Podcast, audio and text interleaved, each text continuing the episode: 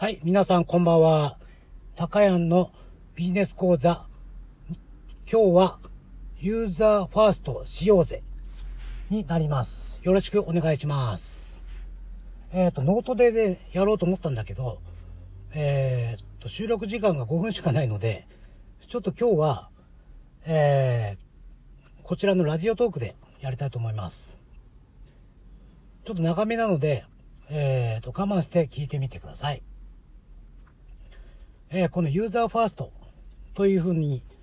えー聞いて、どういうふうに感じますかね？このユーザーファーストというのは、お客さんの言いなりになるっていうふうに思う方が多いかと思うんですけども、実は違います。えっ、と、お客さんにもクレーマーみたいな方いますけども、そういう方の言いなりになるっていうわけじゃないんですよね。えーっと、結論から言うと、ユーザーが、えー発してない言葉を感じ、で、ユーザーに満足してもらって、で、それを他のユーザーに広めてもらうっていうようなところまで持ってっていくことが、えー大事です。まあ、こういうやり方になりますね。えーと、まず、えー先ほど言ったクレーマーの方ですね。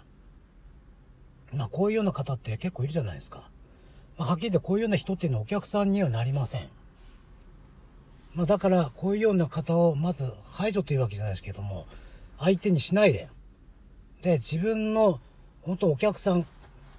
売り上げとして、えー広げられるような、ファン化するようなお客さんですね。というのを広げるっていうのが一番大事です。で、このためにユーザーファーストというものが必要になります。今日はこのユーザーファーストのやり方についてまで、えー解説したいと思います。で、このユーザーファーストですね、これをやるというのは、まあ、結構ですね、根気がいります。まあ、どういうことかというと、えっ、と、よくやられるケースとして、あの、アンケート取るじゃないですか。えーと、このコンテンツはどうでしたか？良かったですか ?5 段階評価してくださいとか。で、もし何かありましたら、えーコメントくださいみたいなね。これは、えーユーザーファーストですかっていうと違います。これの点は何が良くないんでしょうかね。これはですね、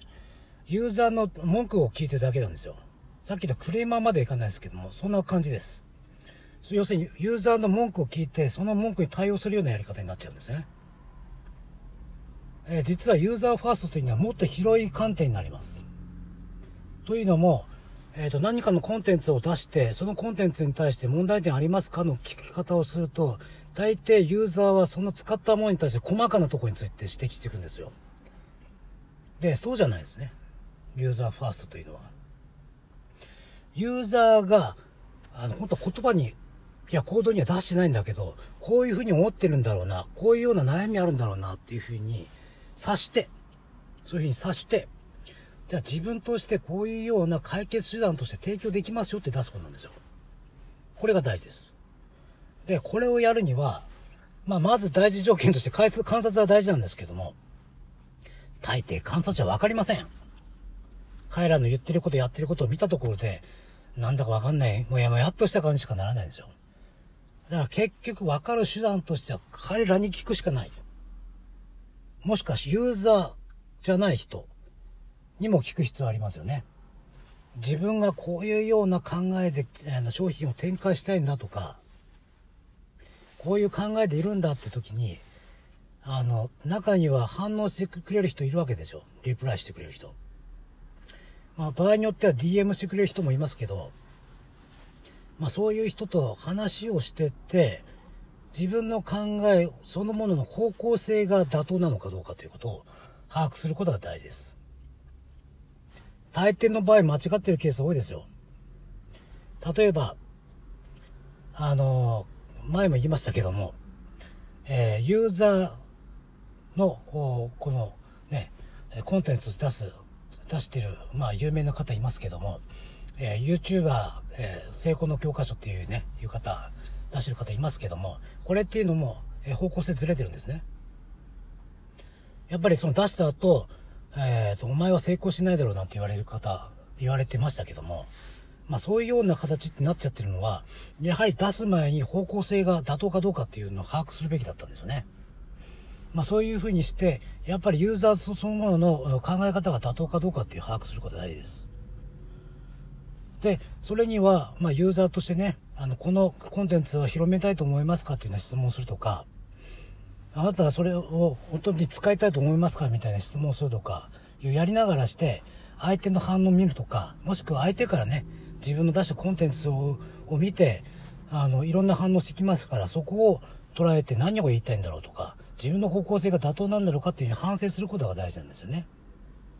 ここで大事なポイントとして、相手がたとえ自分の望んだコメントでなくても、それを受け入れるってことは大事です。特に自分のですね、あの、コンテンツとか考え方に思い入れのある人は、相手の考え方が違う考え方といった場合は、反発するケースの人ってたまにいるんですね。結構多いと思います。例えば自分としては、そうですね、あの、コーヒーを新しく作ったとしましょう。ダイエットするコーヒーですと。ところが、えー、これが、ユーザーの側としてはね、いや、ダイエットのする方じゃなくて、リラックスする方が欲しいんだよ。って言ってくれる人いるじゃないですか。そういった場合は、その人の意見を聞き、どういったところがっていうふうに聞いてみるといいですよね。そうやってって、自分の方向性が本当に妥当なのかっていうふうに調べます。それで、もし妥当かっていうふうに分かった時に、次の方向性として、それに関する商品のコンセプトみたいに出してみるんですね。それで、また反応を見てみて、違った場合はまた切り替えるというのをやっていくってことです。こういうようなことをまずやることが大事です。で、もう一つはそれを実際購入してきてくれた方。この方の意見なり、もしくは、えー、どういうふうに感じたか、その後どういうふうに変わったかみたいなことを含めて確認することで、